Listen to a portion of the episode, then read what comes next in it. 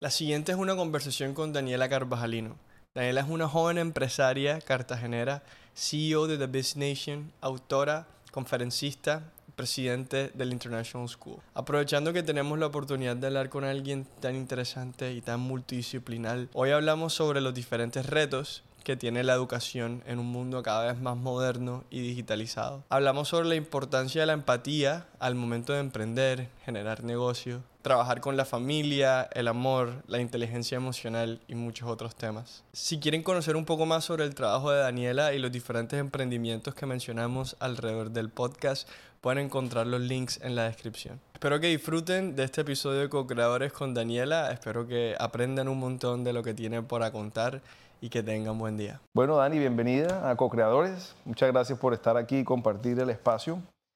Eh, comenzamos con una preguntita muy chévere porque em, nos pone a pensar un poquito en quién somos nosotros.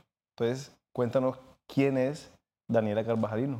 Bueno, no, chicos, gracias por la invitación. Me encanta estar aquí, me encanta compartir y me encanta que somos aquí todos cartageneros.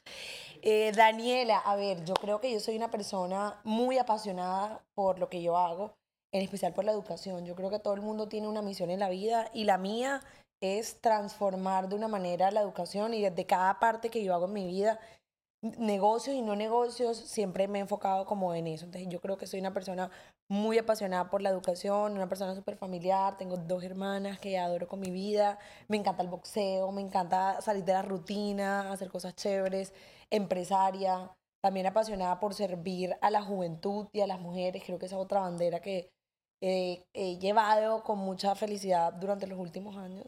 Y bueno, sí. Súper chévere.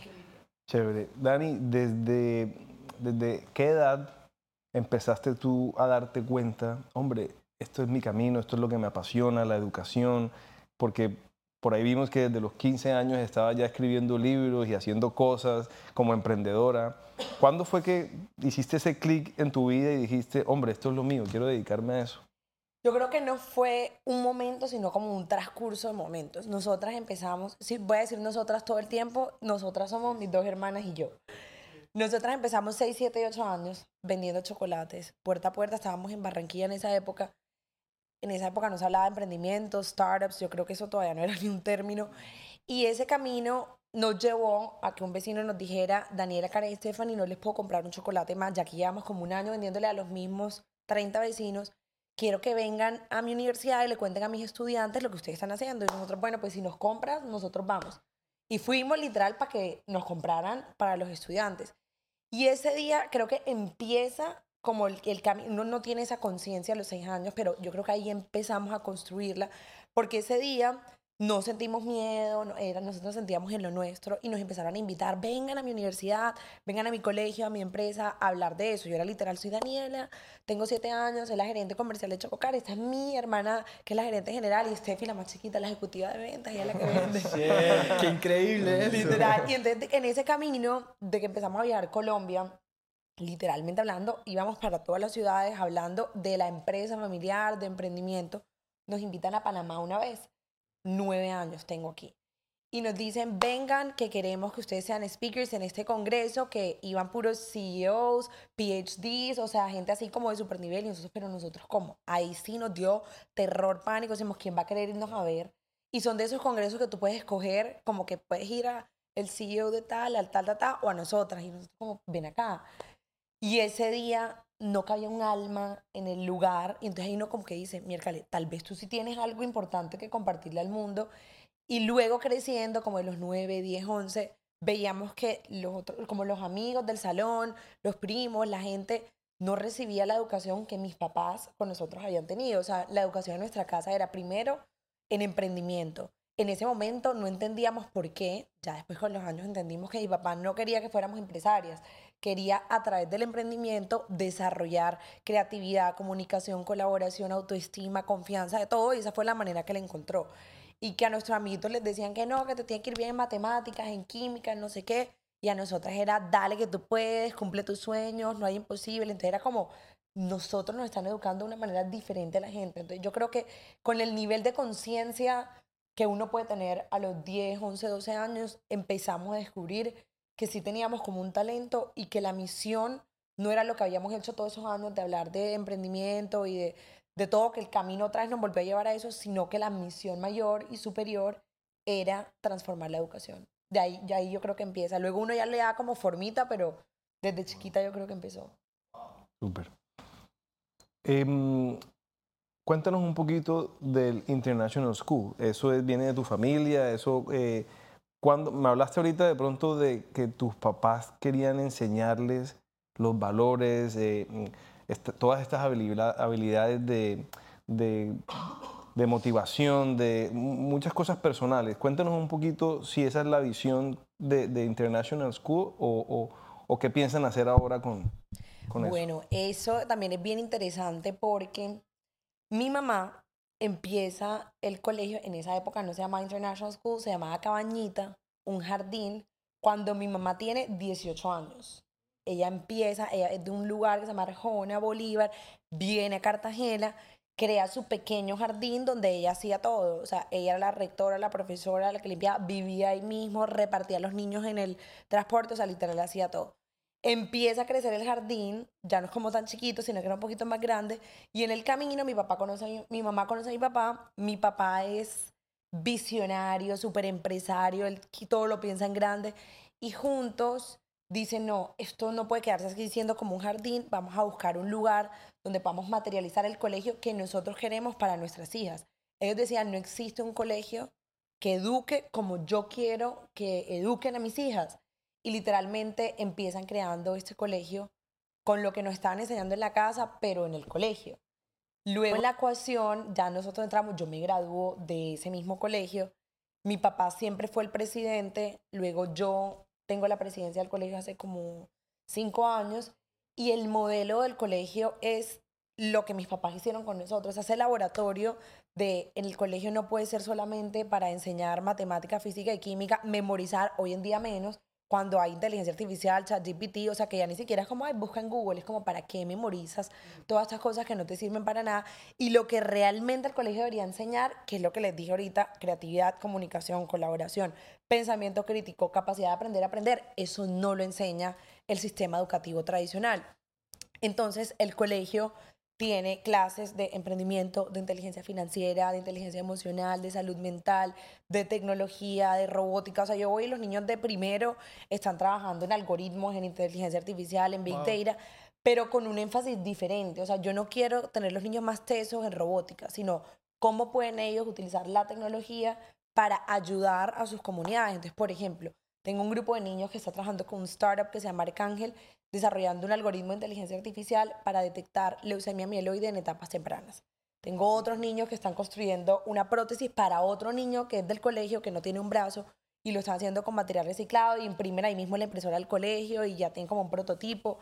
Otros hicieron un dron con plástico también reciclado para la comunidad de Pontezuela que queda muy cerca para un tema que necesitaban ellos. Entonces son como una manera diferente de educar basado en la vida real, en proyectos de la vida real y no en algo que uno lee. Yo me acuerdo en el colegio, antes de que yo llegara a este colegio, vivíamos en Barranquilla, y yo me, me memoricé una fórmula que era eh, palomas volando igual número de ratones trotando. Me lo memoricé demasiado, todavía me acuerdo. Que es PB, no sé, y alguien que ve aquí que sepa eso, no tengo idea, era como de física, pero no tengo idea qué significa. O sea, sé que es PB igual NRT, no sé qué es. Pero digo, ¿para qué me sirvió memorizarme esa? No, o sea, hoy día no me sirvió de nada. Entonces, es como cómo creamos un colegio y ya lo hemos hecho muy bien. O sea, el colegio tiene 40 años, 10 o 15, no 15, de que estamos en la otra sede con un modelo diferente y pues ya nosotras también a cargo ahí. No, súper chévere. Yo ahorita me quiero meter bastante a fondo sobre estos, estos temas sobre la educación moderna, educación consciente, pero antes de meterme a fondo quería hacerte una preguntita y, y creo que tú eres una buena persona para hacerle esta pregunta porque desde, desde todos los diferentes aspectos de, de lo que te desarrollas, de pronto tienes una buena idea y es, ¿qué piensas? ¿Qué es más efectivo para generar un impacto positivo en el mundo? ¿La empatía o la razón?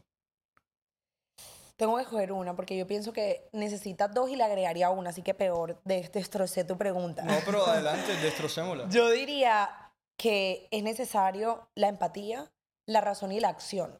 Yo creo que esas tres cosas, y de hecho así fundamentamos el colegio, yo lo veo de una perspectiva metodológica que nosotros basamos que es la teoría de los tres cerebros y que todos tenemos un cerebro dividido en tres partes, y así lo veo.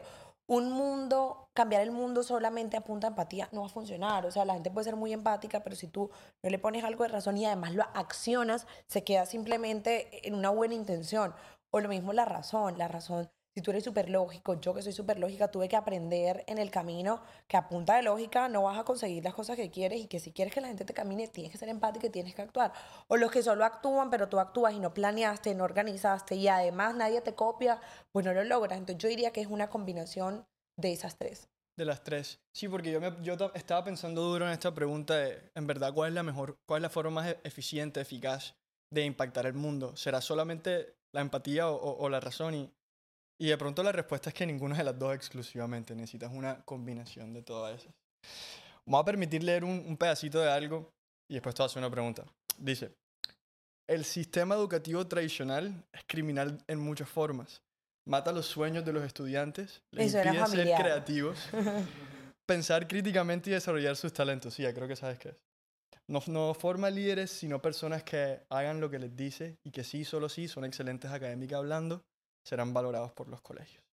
Quiero pedirte un trabajo difícil y es que quiero que funciones como un abogado por la siguiente pregunta. Hagamos el caso para qué es lo bueno de la educación tradicional y qué es lo malo de la educación tradicional.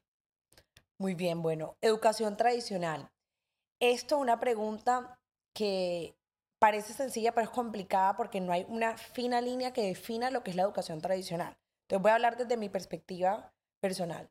Lo bueno pienso que uno en la educación tradicional aprende a aprender ciertas cosas. No todo lo que necesitas, pero aprende. O sea, uno no es que sale del colegio 11 años y pues no sabe absolutamente nada. Tú algo aprendes. Creo que desde, desde muchos colegios tradicionales se fomentan los valores y creo que eso es algo vital y que nunca debe cambiar y que debe continuar de esa manera es una de las cosas más importantes que los papás valoraban antes y aún valoran ahora y creo que se valorará en el futuro por siempre. La educación basada en valores. Los colegios entre más tradicionales, más van hacia, vamos a fomentar los valores de, del ser humano. Entonces diría que empezando como por ese sistema, estamos bien. Ahora la lista en contra. Ahí tengo una lista larga.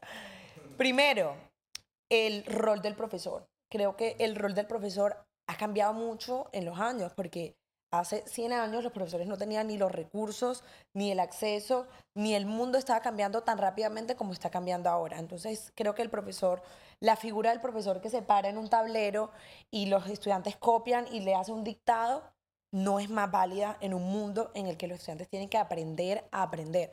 No me lo has preguntado, pero para mí la habilidad más importante del siglo XXI es aprender a aprender, porque yo hoy puedo saber de una cosa, pero mañana va a ser otra y pasado mañana va a ser otra, es aprendamos a aprender. Pero si tú le dices a un estudiante que solo hay una respuesta correcta, solo hay una manera y solo memorizar, tú estás haciendo, creando un robot. De hecho, lo que hoy en día los robots hacen y que va a hacer que nosotros seamos diferentes son esas habilidades blandas que los colegios no enseñan. Es mi segundo punto.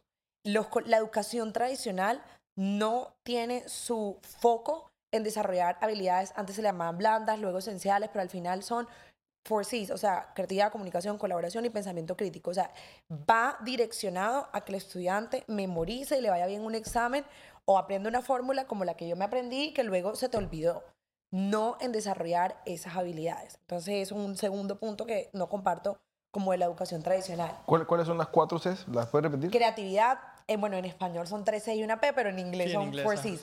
Creatividad, comunicación, colaboración y pensamiento crítico. Esto dice Foro Económico Mundial, Banco Mundial, o sea, todo el mundo dice, necesitamos profesionales con esto. La gente sale al mercado laboral y no tiene ese tipo de habilidades. Y son las que necesitan, pero las que el colegio ni las universidades desarrollan. Entonces, como un choque ahí. Entonces, listo.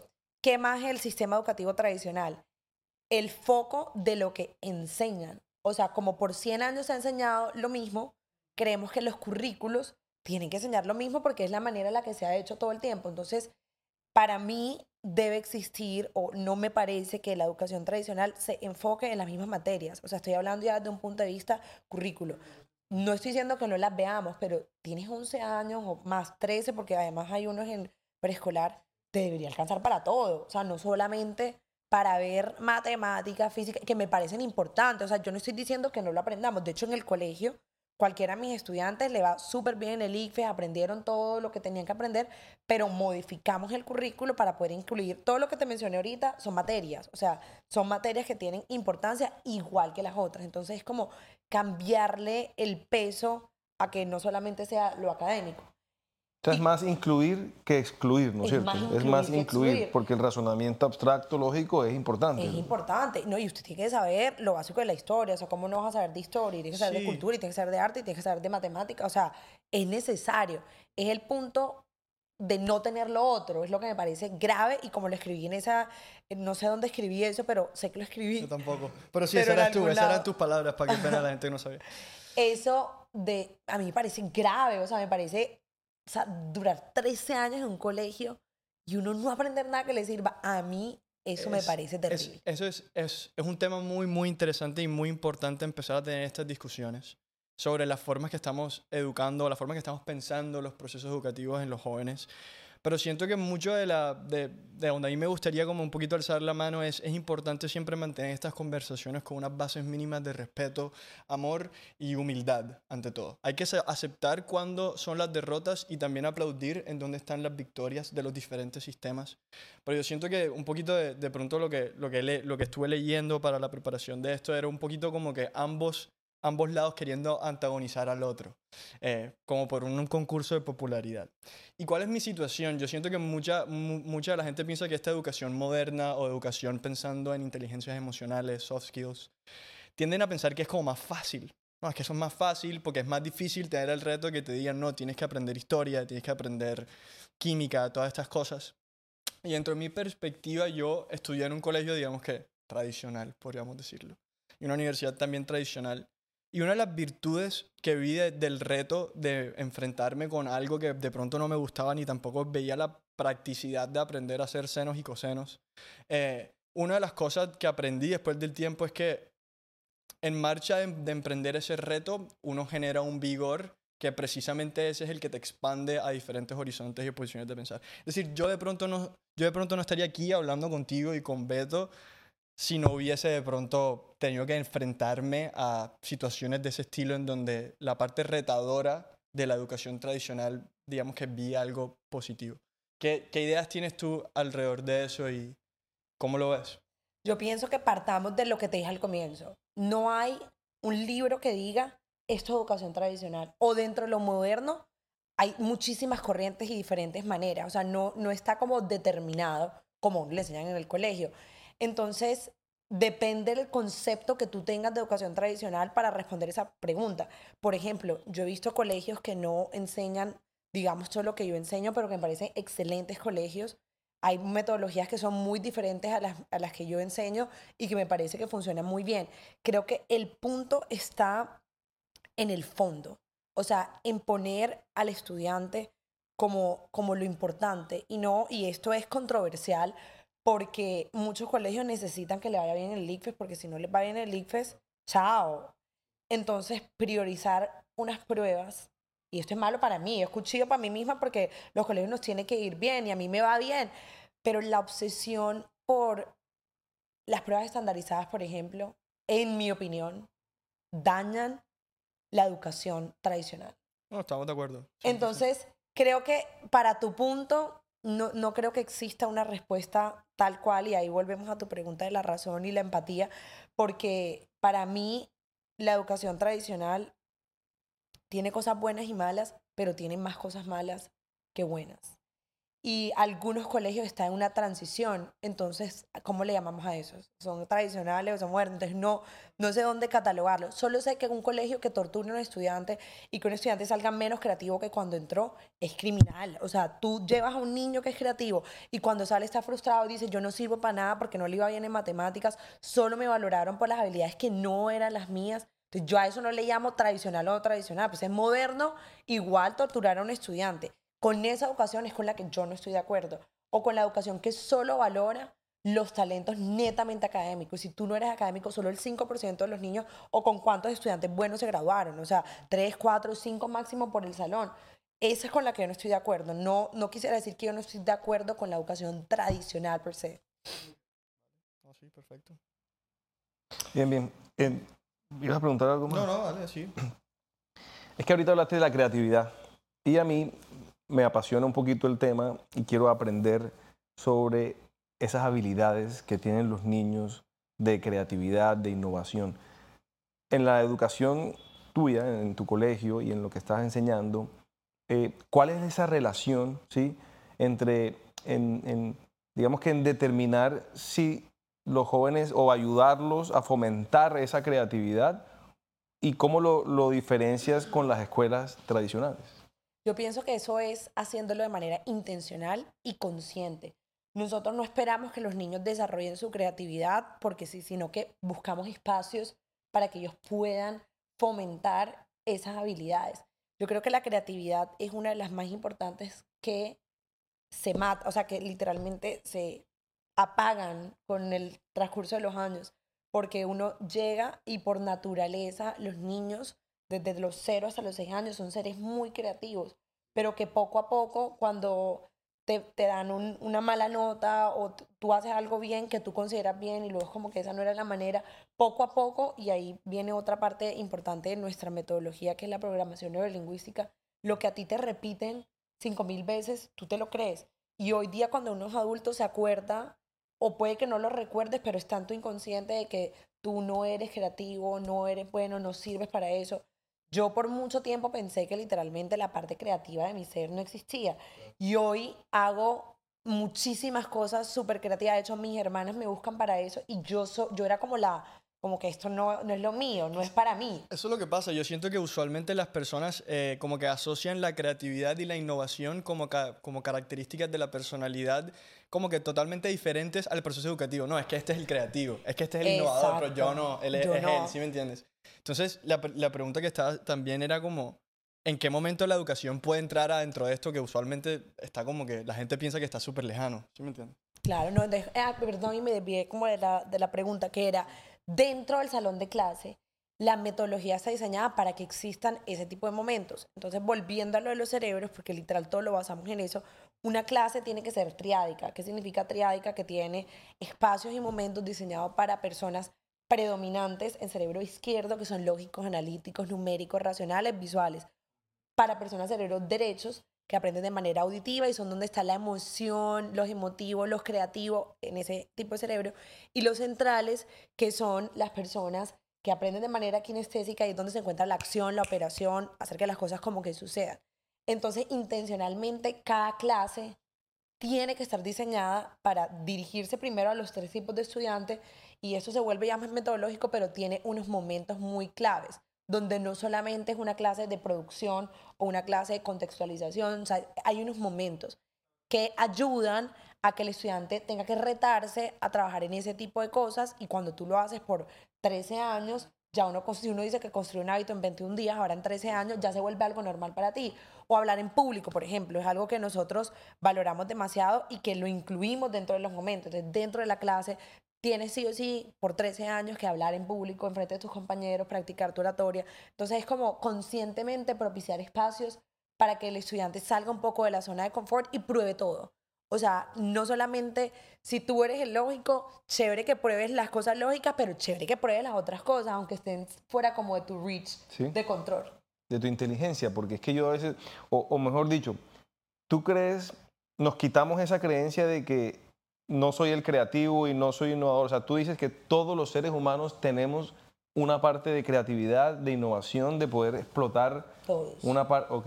100%. Sí, es chévere. Y de, y de pronto es o para, para, yo aprender también, porque muchas de las preguntas en verdad es porque queremos aprender. Y, y de pronto es. Resulta que a través de ciertos tipos de metodologías y ciertos tipos de retos dentro de un salón de clase puedes fomentar habilidades de creatividad, de innovación, porque usualmente yo pensaba que había personas creativas y había personas que no, ¿sí me entiendes? Pero, lo tenemos. Le voy a dar un ejemplo claro. Sí. Al final de las clases nosotros hacemos algo que se llaman los liderazgos. Entonces son los últimos cinco minutos de la clase.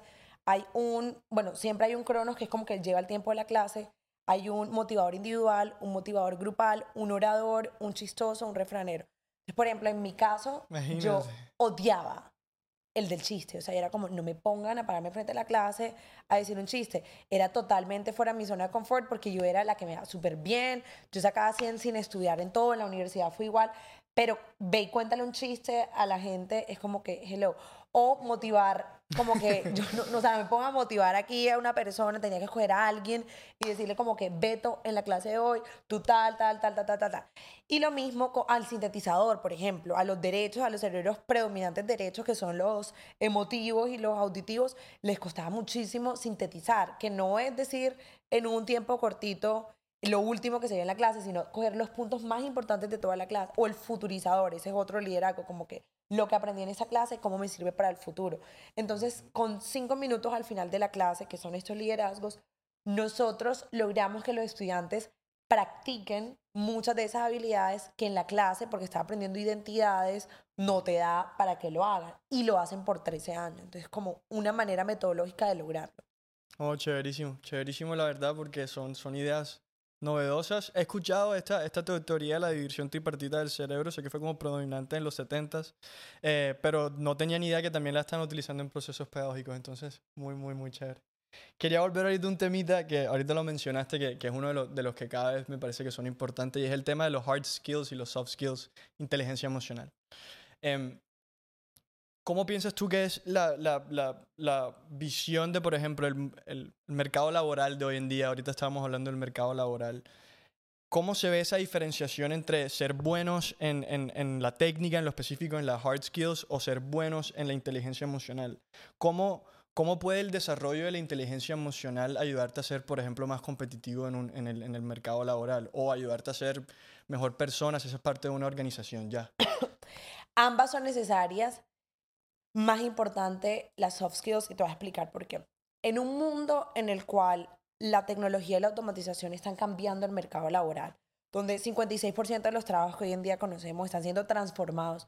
Uno de, cuatro, uno de cada cinco niños que está entrando a la primaria el día de hoy va a tener un trabajo que no conocemos, no sabemos cuál es. Y lo que va a lograr diferenciar a una persona de un robot son esas habilidades.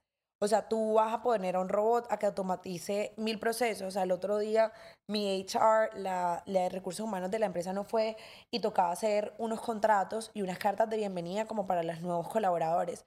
Y pues la, la, pelada no estaba, entonces otra de otro departamento dijo, no importa, yo lo pongo en ChatGPT y eso me lo genera.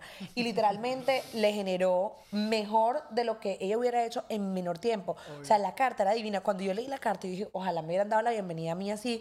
Y le hemos dado unas cartas terribles a todos los anteriores colaboradores porque era una carta como súper corta. En cambio, esa carta tenía todos los puntos que de verdad uno necesita cuando llega a una empresa. Entonces, eso que nos demuestra que literal, ese trabajo que ella hacía es como, yo no voy a escribir más cartas así. Pongo una abogada que me lo revise, perfecto, súper bien, pero ya no necesitaba la HR ni a la contadora, ni a la, ni a la abogada.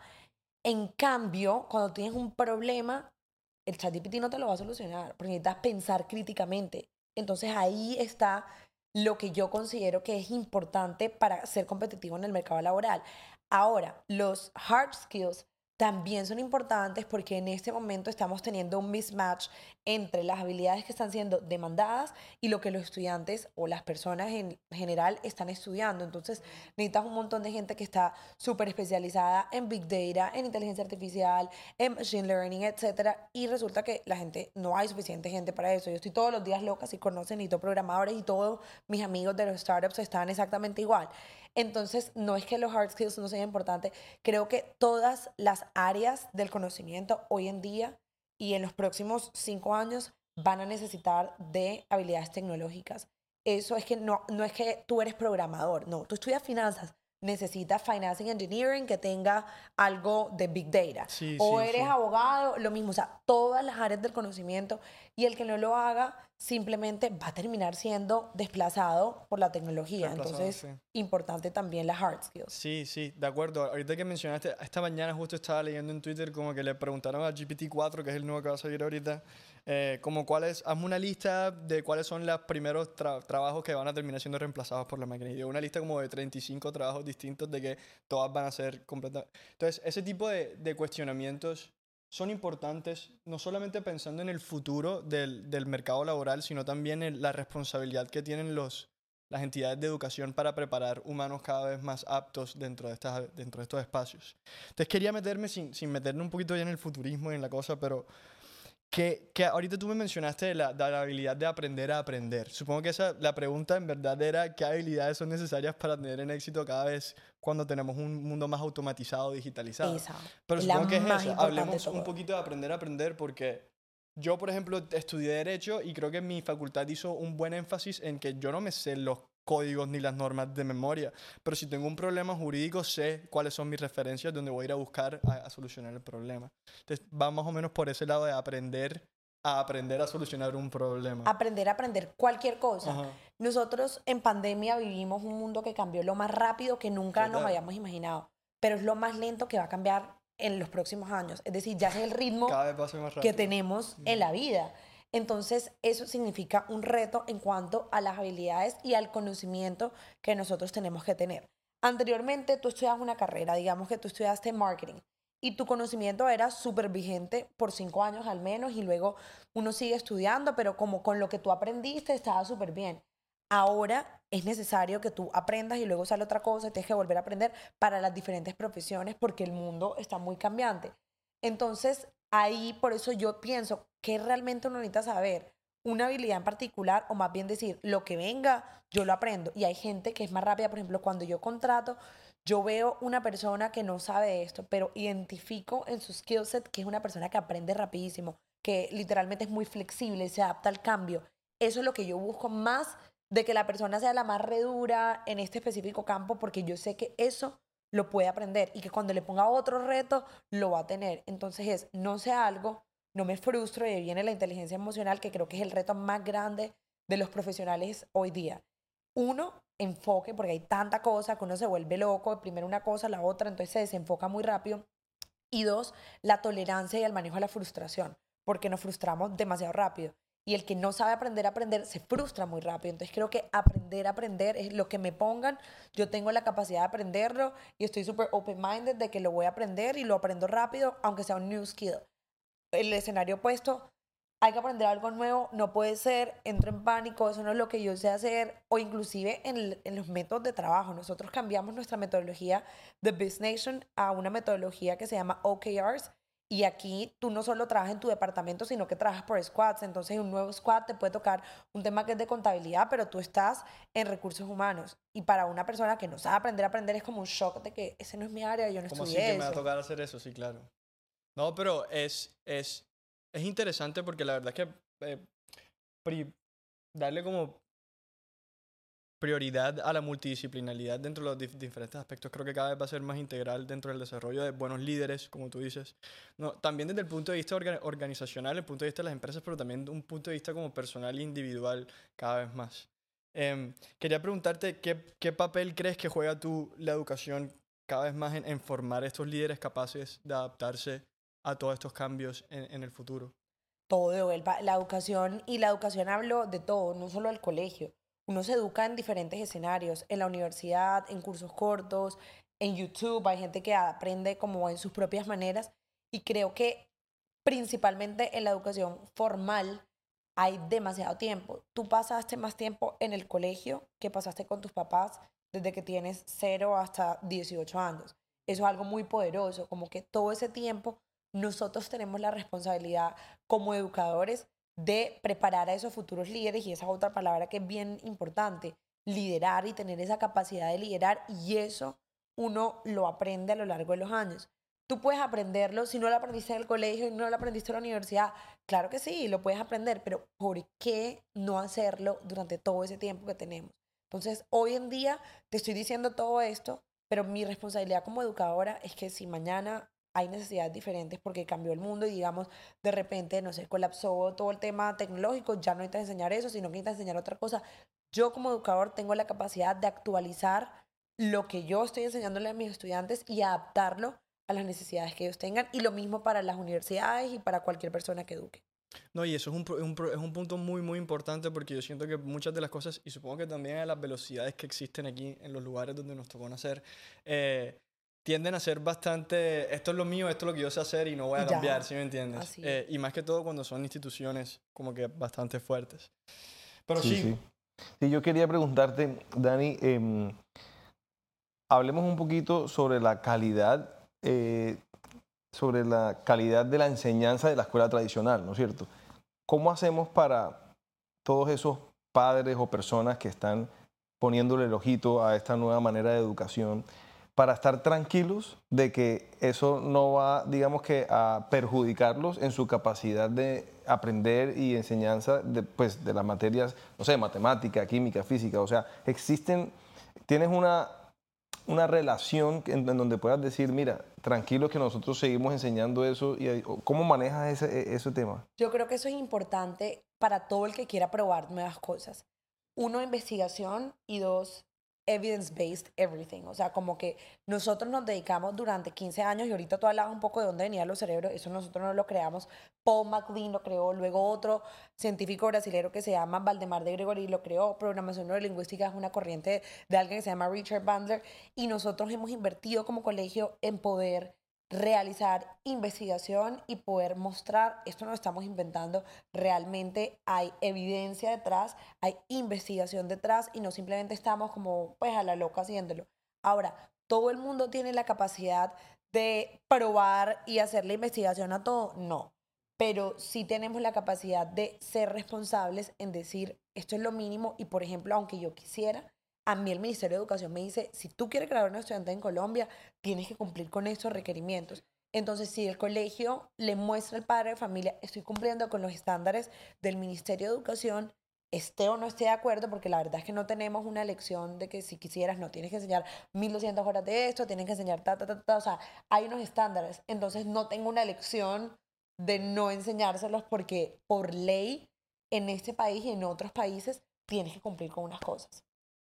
Sí, sí, supongo que una idea para complementar eso es que eh, siento que es una opinión como que por ahí gaseosa de los padres o las personas que están pensando en estas cosas, de que la implementación de tecnologías y de inteligencia emocional como que compromete un poquito el desarrollo académico. de las personas. Pero resulta que no es cierto, o sea, resulta que como lo contrario, ¿verdad? No, no, podría no ser lo contrario, pero eso es lo primero que a nosotros nos dijeron, como que un modelo en emprendimiento, no sé qué tal, se va a rentar en el ICFE, es lo único que a la gente le importa. Nosotros siempre hemos estado nivel muy superior en los top de Colombia, en los top del Estado, en los top. Entonces yo digo, ¿quieres que te lo demuestre de una manera? Mira el ICFES. No es lo que yo quisiera, pero hoy en día es la manera que tengo de demostrar que estoy haciendo mi trabajo dentro de los parámetros de los básicos que uno debería cumplir, porque mis estudiantes están teniendo los mejores resultados en el ICFES, tienen becas en todos los lugares porque les va muy bien académicamente. Entonces, una cosa no es exclusiva de la otra. Claro, están venciendo el miedo en ese sentido de la inteligencia emocional. ¿Existen algunas maneras de cómo medir el éxito de pronto de esos líderes hoy en día? ¿Están ya actuando en su profesión? ¿Existen alguna manera de medirlo? Aparte de, la, de obviamente los exámenes estandarizados. Porque, o sea, claro, tú puedes decir, mi, mi método de determinar que mi educación moderna, consciente, tecnológica es eficaz es porque tengo resultados positivos en el ICFES. Pero aparte de los resultados académicos, ¿Cómo, cómo podemos tener una idea de, ese impacto positivo que, que está haciendo la educación? Yo creo que una de las maneras es desde la parte laboral. Entonces, nosotros es muy importante ver nuestros estudiantes a qué universidades van y luego de esas universidades cómo terminan como en el mercado laboral. O sea, para mí es súper de orgullo ver, por ejemplo, fuimos a una compañía, a una gala hace como dos, tres días, no recuerdo, y uno de nuestros estudiantes era el gerente más joven de esa empresa que tiene 5.000 empleados y era como, sabes, qué chévere ver que una de estas empresas confiara en un estudiante para que, pues en uno de mis estudiantes, para que fuese el gerente más joven. O sea, la edad promedio era 45 y él podía tener, no sé, 24 o 25. Entonces es chévere ver eso. Me encanta ver las empresas de los estudiantes, los impactos, las mentalidades, encontrarlas. Eso es otra de las cosas que tuvimos que hacer desde el colegio, que fue listo. Nuestro trabajo no puede terminar en grado 12 después del colegio, nosotros seguimos comprometidos con los estudiantes y con los alumnos porque son muy importantes y cómo ellos pueden devolverle a los nuevos estudiantes y hoy en día son mentores, hacen cosas.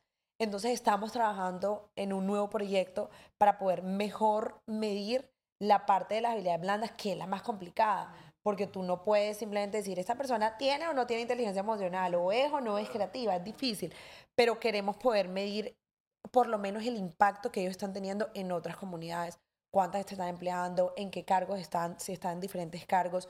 Sobre todo nos encanta la parte que nosotros le, le, como le ponemos mucho en el mindset de devolver a la comunidad y ver que los estudiantes ahora están en fundaciones, tienen iniciativas, nos llaman para que el colegio apoye ese tipo de iniciativas. Yo creo que ahí se mide más que de pronto diciendo tiene 50 o 60 de inteligencia emocional. Exacto.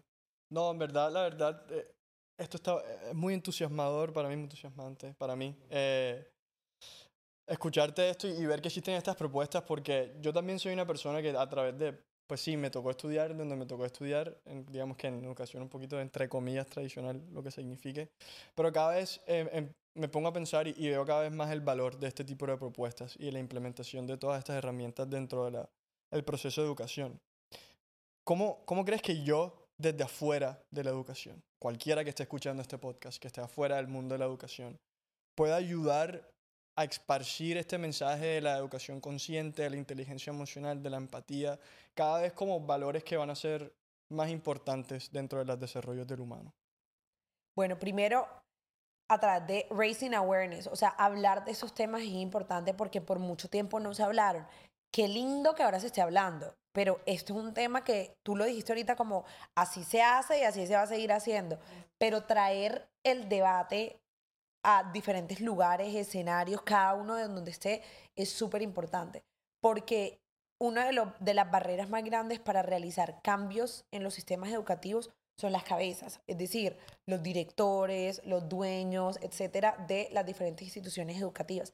Si este tipo de mensajes llegan a esas personas, entre más se hable, entre más se comente, por eso yo he tomado eso como mío, o sea, mi entrevistas, lo que haya que hacer, hablar en tarima de esto, es como que esa es una forma fuera del colegio que yo encuentro de poder crear conciencia en las diferentes personas y decir, necesitamos un cambio, o sea, solo el hecho de hacer despertar a la gente, ustedes con este podcast, alguien lo va a escuchar y de pronto ese alguien le manda eso al director de un colegio y el director dice, oye, algo de razón tienen, vamos a ver cómo estamos aquí en términos de esto. Y no es que hagan exactamente esto, sino hay que hacer un cambio. Entonces, primero, the raising awareness. Segundo, papás y mamás que nos estén escuchando desde casa. O sea, listo, el colegio puede tener un modelo, pero en la casa también hay otro modelo. Entonces, qué bueno que desde casa también se implementen no modelos educativos modernos, sino modelos que no sacrifiquen al estudiante o que no lo midan por una sola capacidad, ¿sí? Como poder hacerlo desde, desde la casa. Y tercero y último, yo creería que desde, desde el punto de educadores, y no todos serán educadores, pero los que sí son educadores, re revisar constantemente los modelos educativos y ver cuáles son las necesidades de mis estudiantes y cómo puedo mejor servir esas. Sí, entonces como para sí, rescatar lo que dijiste es como tener conversaciones abiertas y honestas sobre estos temas, con humildad, con respeto, obviamente, siempre, eh, y a las personas que sí están constantemente estar aprendiendo y, y, estar revisando el nuevo estado del arte porque como tú dices, cada vez más las cosas van a estar evolucionando.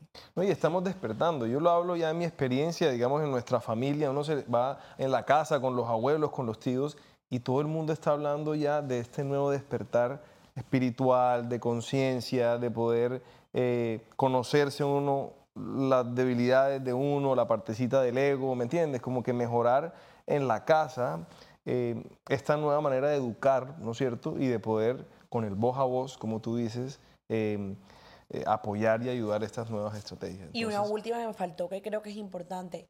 Lo más valioso que uno puede darle a alguien es el tiempo. Si tú tienes una hora libre de tu tiempo, ve a un colegio público de Cartagena y comparte que tú tienes un podcast y que entrevistas a gente, porque a la gente le hace falta modelos de inspiración lo único que ellos tienen es lo que han visto. Entonces tú no puedes aspirar a ser, no sé, ayer estaba con una niña de un programa muy lindo que apoyamos que llevan a las niñas a la NASA.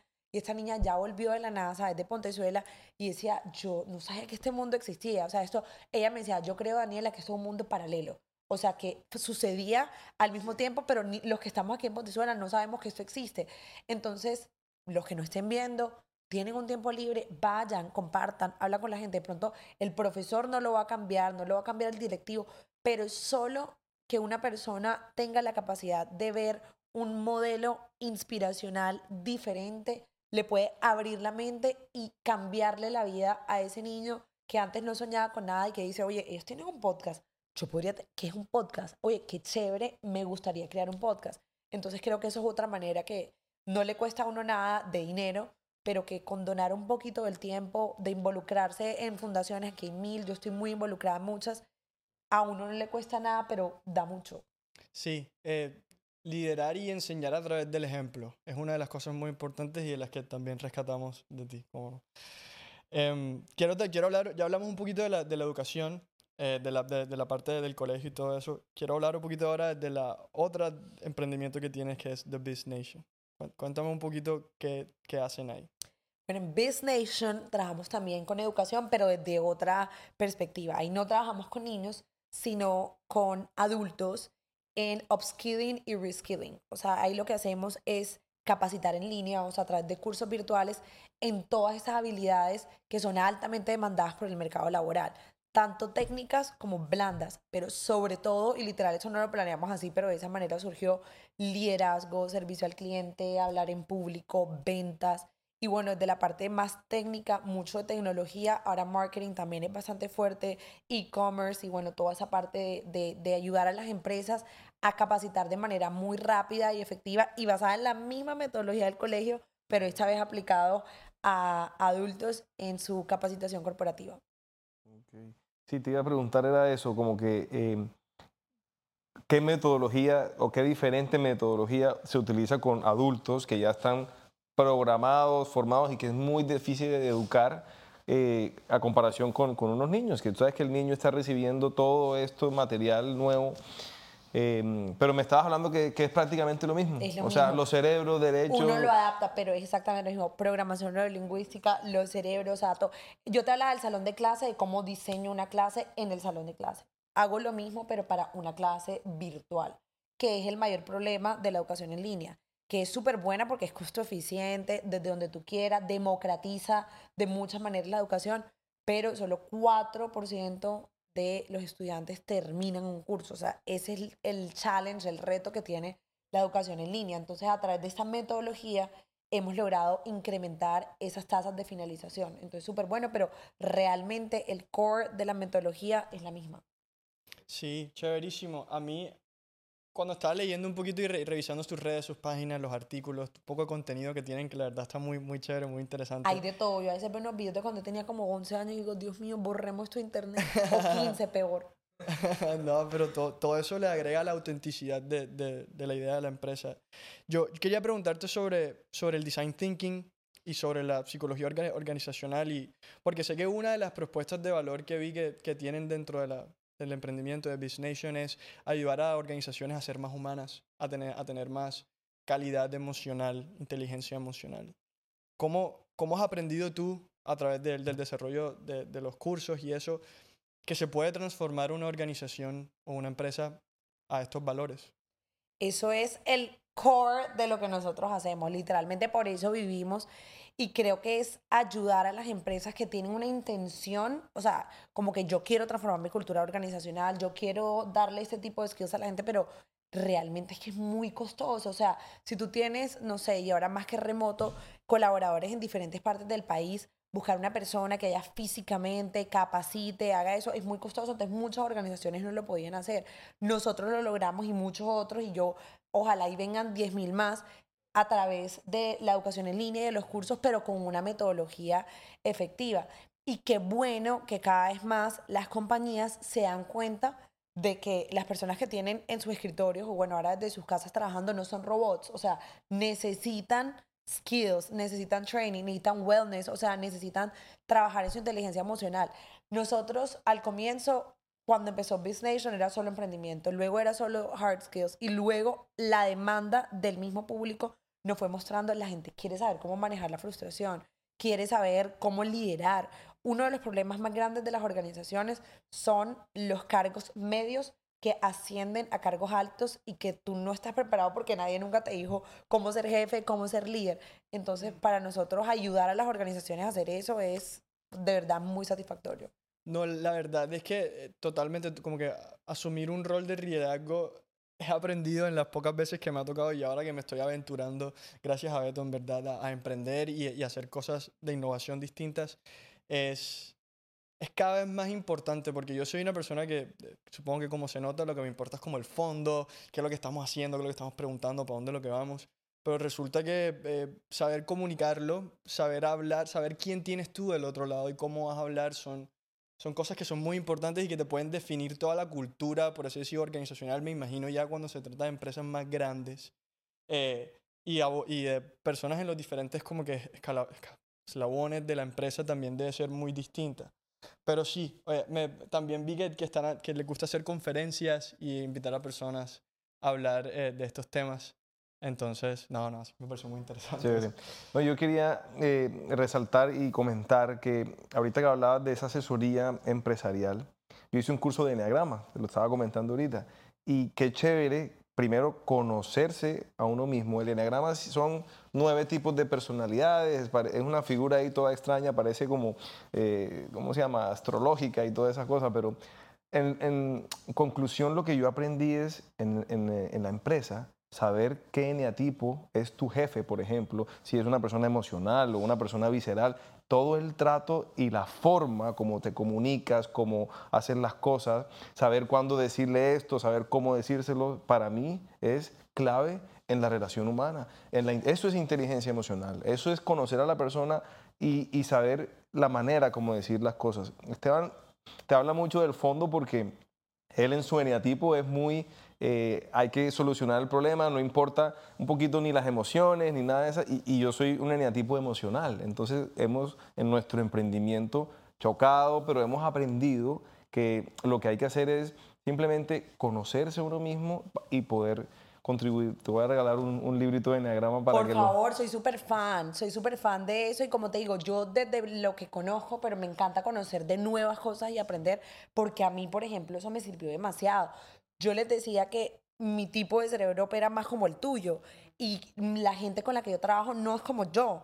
A mí me tocó aprender que yo no le puedo decir a todas estas personas cerebro derecho las cosas como yo se las decía, porque yo lo bloqueo automáticamente. Lo desmotivas, todo, o sea, hasta se te van. Y desmotivado, chao. Sí. Entonces fue como, espera Daniela, tú eres el 5% y encima tu equipo, porque cada equipo es diferente, pero el mío está configurado que la mayoría son como tú. Y era como, un día llegué a la oficina, estábamos grabando un curso y todos los diseñadores, todos los creativos, mi oficina hermosa, con, todas las, con todos los escritorios, iluminación, todo organizado, apagaron las luces, quitaron todo, pusieron como unas cosas en el piso. A mí casi que me da un infarto. Y luego fue como, Daniela, así fluyen ellos. Pero claro, donde yo les prenda las luces, me organizan todo como a mí me gusta, ellos no fluyen. Y ellos, cuando no, y no es un tema de creatividad, sino de emoción. Si ellos no están conectados con el tema, chao. Pero mi hermana Karen es súper diferente a ellos. Karen es súper al punto. Si yo empiezo como a darle mucha vuelta a Karen, eh, como emocionándole las cosas, ella se desespera en dos segundos. O sea, ella quiere todo ya.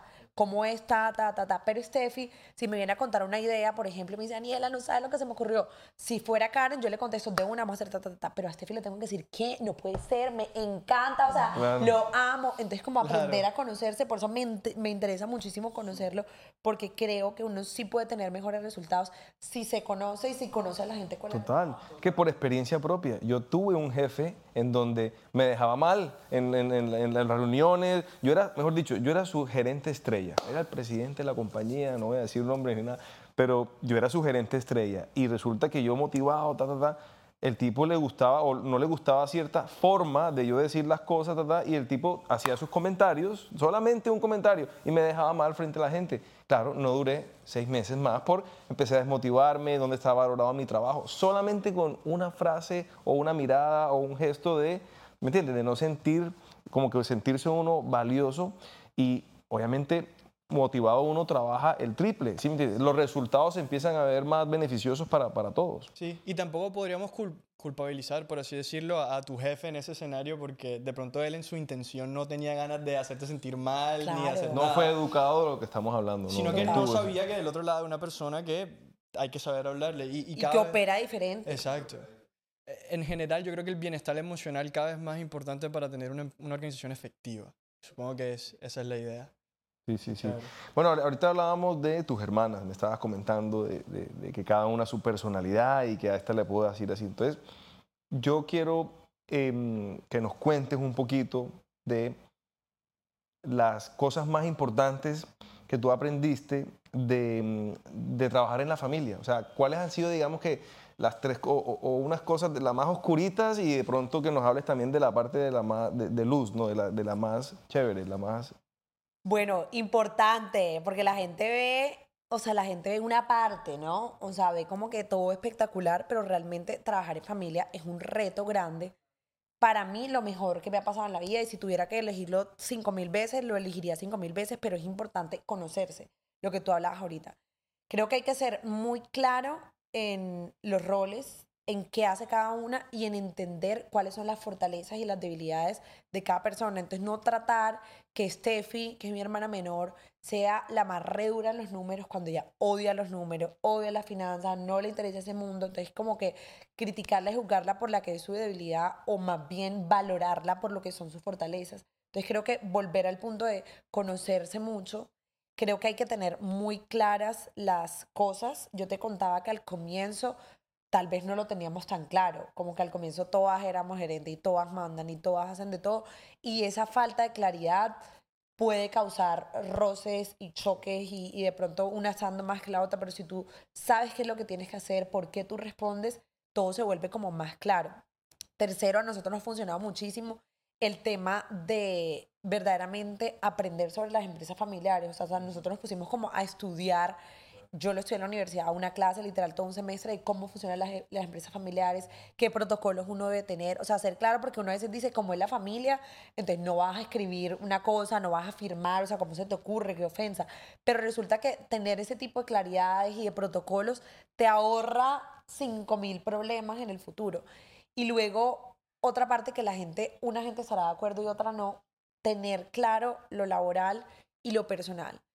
Karen y yo, Karen y yo, mi hermana mayor y yo somos las que más literalmente nos agarramos. Casi siempre, la última vez, porque el Día de la Mujer, cogí los zapatos que ella se quería poner porque estaba en Bogotá y no tenía zapatos, me puse los zapatos, rabia horrible.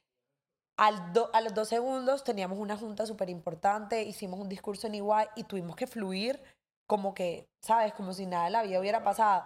Y ya cuando se acabó todo, volvemos a la pelea, pero uno tiene que tener claro que no puedes, por problemas familiares, que es la razón por la cual la, la, mayoría de empresas no pasan a la segunda generación y mucho menos a la tercera, porque la gente se agarra y lleva la toxicidad de la familia a toda la empresa. Ya todo el mundo sabe, no, esta gente vive ah, pues agarrada, entonces yo que voy a respetarle esto o uno le da una orden, otro le da la contraorden, realmente se vuelve muy complicado. Gracias a Dios nosotras hemos sabido manejarlo muy bien. Cada una tiene su área que lidera, cada una tiene sus equipos, buscamos una manera en la que tomamos las decisiones y no es como yo tomo la decisión porque quiero, sino que hay maneras. Por ejemplo, si es de mi departamento, yo, tengo la última decisión. Si es una decisión de la empresa, entonces lo llevamos a junta. Si es una decisión muy trascendental, por ejemplo, ahorita queríamos ver si nos íbamos para Ecuador o nos íbamos para Estados Unidos, necesitamos una junta de asesores externos que no podemos ser nosotros que nos ayude a tomar la decisión. Vamos a hacer una asamblea, necesitamos que haya un externo y no puede ser simplemente Karen, Daniela y Estefan. Entonces, como que uno aprende a profesionalizar un poco la empresa, sobre todo cuando va creciendo, pero otra vez vuelve y juega inteligencia emocional. Tú le hablas a tu hermano como le hablas a tu hermano. O yo, por ejemplo, a mi hermana le hablo como una hermana. Yo nunca le diría a mi gerente de recursos humanos cosas que le he dicho a mi hermana. Entonces me tocó como literal aprender, Daniela, si tú explotas, estás hablando con un coworker, no estás hablando con tu hermana. Y cambiar eso fue duro. Es que es, que es muy frágil, pues no sé, curioso ahorita que mencionas todo esto porque similarmente temas de los que mencionaste hemos tenido recientemente, pero todo el concepto de emprender en familia yo siento que es es complejo y, ahorita que dijiste que lo has estudiado, se me iluminó como que, ah, no tenía ni idea que había gente escribiendo sobre emprender en familia, pero tengo que leer eso, porque siento yo que la mayoría de las familias se llenan de tensiones o dificultades porque compartir entre el espacio laboral y el espacio personal e íntimo es muy difícil. Eh, y, pero lo que, lo que estoy aprendiendo de tus palabras es que quizás de pronto una de las ideas más importantes es saber pintar las líneas en torno a en dónde, quién, cuáles son las funciones de cada uno y, la diferenciación entre lo familiar y, y, lo, y, lo, personal. Porque es que, como te digo, sí, uno, uno puede emprender y querer hacer empresa y querer hacer un proceso industrial, pero si tienes a alguien que es de tu familia, yo siento que lo hablas y lo expresas de una forma particular que si fuera un extraño fuera distinto. Es como el propio ejemplo de que el- el- los, los almuerzos en los domingos todo el mundo está opinando un montón de vainas, pero el día que llega un invitado todo el mundo es un poquito más eh, como cauteloso, ¿sí me entiendes? como, eh. Exacto. Pero mira eso de los domingos, por ejemplo, cuando nosotros tenemos problemas y cosas que hay que resolver de la empresa y estamos en un plan personal, porque también funciona como de la otra manera.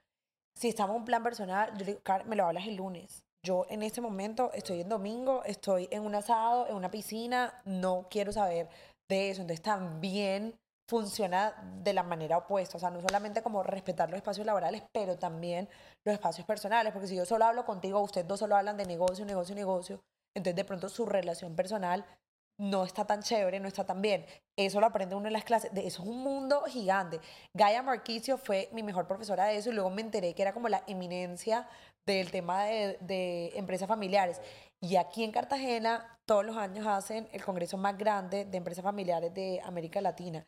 Conoce una gente súper chévere. ¿Y yo por qué no sé que esta vaina existe? centro de convenciones. Este año no ha pasado, o sea, va a suceder ahorita. Nosotros vamos todos los años y son puras empresas familiares. O sea, hay una que tiene como, no sé, 10 generaciones, 5 generaciones y todos los temas que hablan son relevantes a personas que tienen, pues, empresas familiares. O sea, es un mundo propio. Sí, es un mundo. Sobre todo que yo he entendido que la familia es donde más, las donde más uno es, un espejo, ¿no? Entonces es un espejo de todo tu, tu parte emocional, tus heridas de niño interior, la relación papá, mamá, o sea, eh, eh, yo pienso que, que la- las almas, ¿no es cierto?, que vienen en familia, se hacen, y hay muchos triggers, hay muchas reacciones, ¿sí? Yo, por ejemplo, veo, no sé, a mi padre hablando con un abogado y es totalmente diferente a cómo habla una situación conmigo. Entonces, tenemos que aprender y estudiar y formarnos para separar, para poder separar y, y- y lograr poder trabajar en equipo, porque al, fi- al final sería muy gratificante y las felicito por ese ejemplo que Sí, están dando las hermanas Total. Carvajalinos de, de- Bueno, estaba pensando que son tres, entonces ahí, ahí hay un desempate. Sí, exacto. Eso es bueno, eso es eso es bueno, pero malo también cuando están las dos en contra de lo que tú quieras. Es como, ¡ah! o sea, se unen en su cosa y es como, pero le toca a uno aceptar. Aunque a mí me reviente la rabia si las dos dicen eso, es como... Y lo otro que quiero agregar y que es un tema también poco hablado, buscar ayuda, no solamente de aprender. Una vez tuvimos un problema, Karen y yo, otra vez Karen y yo, y fue como, Karen, busquemos un psicólogo que nos escuche a las dos, porque aquí no vamos a llegar a ningún lado.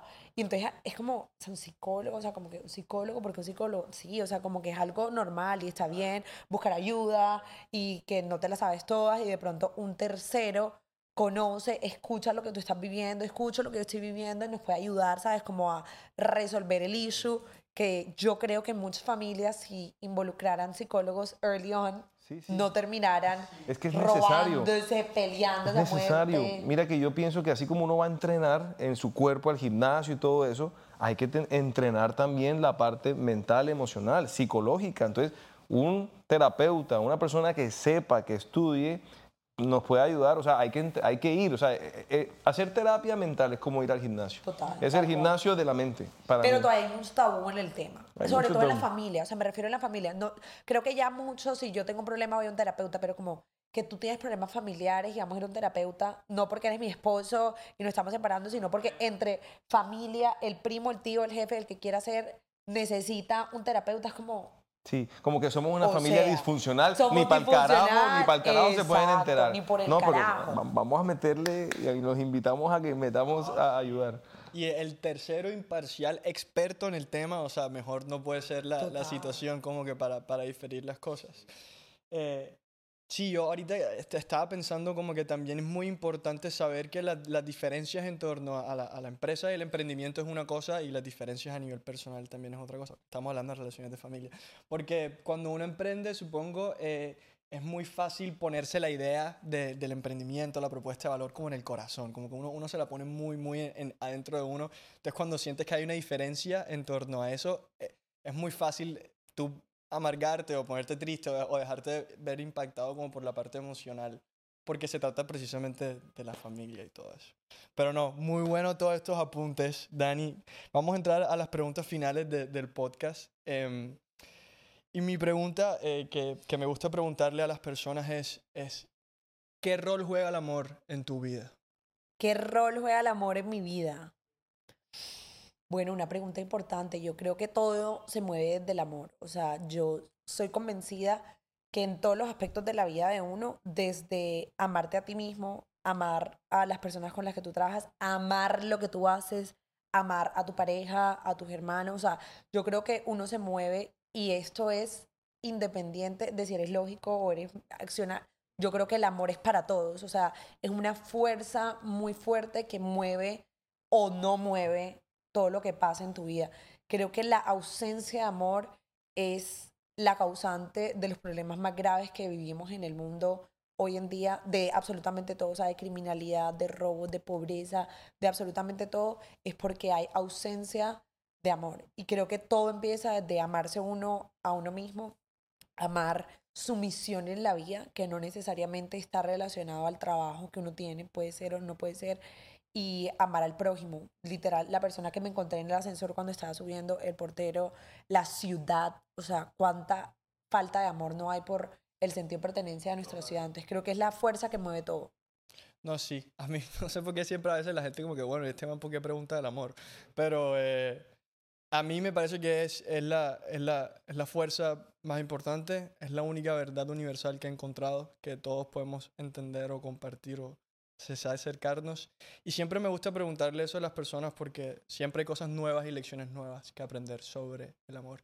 Y con el amor, ahorita que estamos hablando de emprendimiento y todo eso, muy importante levantarte todas las mañanas recordándote que hay que accionar en amor siempre. Porque una vez se, se, se, mete mucho en la película de, de, de, lo que sea que estés haciendo, sea, sea tu emprendimiento, tu trabajo, tus estudios, pero siempre mantener una, un baseline de amor en todas tus palabras y todas tus acciones es muy importante y algo que a mí me gusta importante. recordarme a mí mismo. Entonces, me gusta, me llevo eso de hoy. sí. Bueno, Dani, la última pregunta eh, en, un, en un escenario hipotético, es yéndote al futuro, futuro muy lejano, ya cumpliste todos tus propósitos en la vida, tus sueños, eh, es tu último día en la Tierra. Y resulta que en tu conexión con el universo te dicen solamente, eh, Daniela, o cuáles son esas tres verdades, tres consejos que tú podrías dejar si en un caso hipotético todo tu trabajo educativo, formativo, todos tus logros, te lo tendrías que llevar contigo y nada más podría decir tres cosas, las tres cosas más importantes que tú nos dejarías como tu legado. Qué fuerte. se, se, vale pensarla porque es... Imagínate, sí, wow. O sea, el último día uno en la tierra, imagínate. Y solo tres cosas. Wow. Una pregunta complicada. Si pudiera dejar tres cosas. La primera, la aprendí, yo creo, más en COVID que nunca, es que el tiempo en la Tierra es limitado. O sea, no es que vamos a estar aquí toda la vida y que hay que hacer lo que uno el corazón le dice. O sea, que sigas lo que tu corazón te dice y que aproveches como eso signifique para ti el tiempo que tienes en la Tierra, que hagas que esos segundos cuenten, porque creo que uno deja de hacer muchas cosas por miedo, por el que irán, porque no, yo era, era abogado, yo era tal cosa, o porque simplemente tenemos miles de ideas que nunca ven la luz, que nunca las hacemos realidad. Entonces yo creo que esa sería la primera y en orden para mí lo más importante, como hacer esas cosas que toda la vida has querido hacer, no esperar a que después, mañana o cuando sea, sino hágalo. Segundo, indiscutiblemente, para mí el tema de la educación es muy importante, entonces, por favor, entiendan que la educación necesita un cambio, cualquiera que sea, porque me dice que estamos en el futuro, futuro, futuro. Así que habrá cambiado y lo que yo te estoy diciendo hoy es cero relevante para ese momento. Pero asegurémonos que la manera en la que estamos educando a nuestros hijos está acorde con el mundo en el que estamos viviendo y sobre todo en el mundo que queremos que ellos tengan en un futuro. Y tercero, que es la que digo que tal vez puede que sea biased porque lo acabo de escuchar, es actuar desde el amor, o sea, actuar desde el amor en muchas maneras y nunca olvidarse de esa palabra y la fuerza que tiene esa palabra en el mundo. Ahí están mis tres. Buenísima. Ahorita, hace poquito, a- ayer estábamos hablando que Beto me estaba contando que se estaba viendo algo que decía como una de las lecciones que decían la gente que ya estaba en sus últimos días era que se arrepentían de todas esas cosas que no hicieron en el momento que pudieron. Entonces, qué, qué lindo darle full circle a esa idea cuando ahorita tu primera idea era seguir tu corazón. Dani, muchas gracias por venir a este muy lindo episodio de Co-Creadores. Para mí solamente puedo decirte que eres un, una gran referente, un gran ejemplo para, para lo que queremos hacer lo que quiero hacer yo dentro de mi vida también. Y, y que sigas dentro de tu camino, que como mencioné hace poquito en el podcast, a través del ejemplo inspiras a muchas otras personas. Pensando desde Cartagena, yo también estoy pensando desde Cartagena, así que nada, espero que todo esto que hemos hablado hoy te haya gustado un montón y que todos los proyectos e ideas sigan creciendo. No, gracias. Y no solamente por invitarme, sino porque uno aprende. O sea, uno aquí en esta conversación he aprendido mucho de ti y de ti. Agradezco de verdad la invitación y me encanta. Ojalá sean muchos más episodios y lleguen a muchas Y personas. nuevamente más adelante. Seguramente Eso, hablar de otra le cosa. presento a las hermanas. Claro que Exactamente. sí. Muchas Vale. gracias, Dani.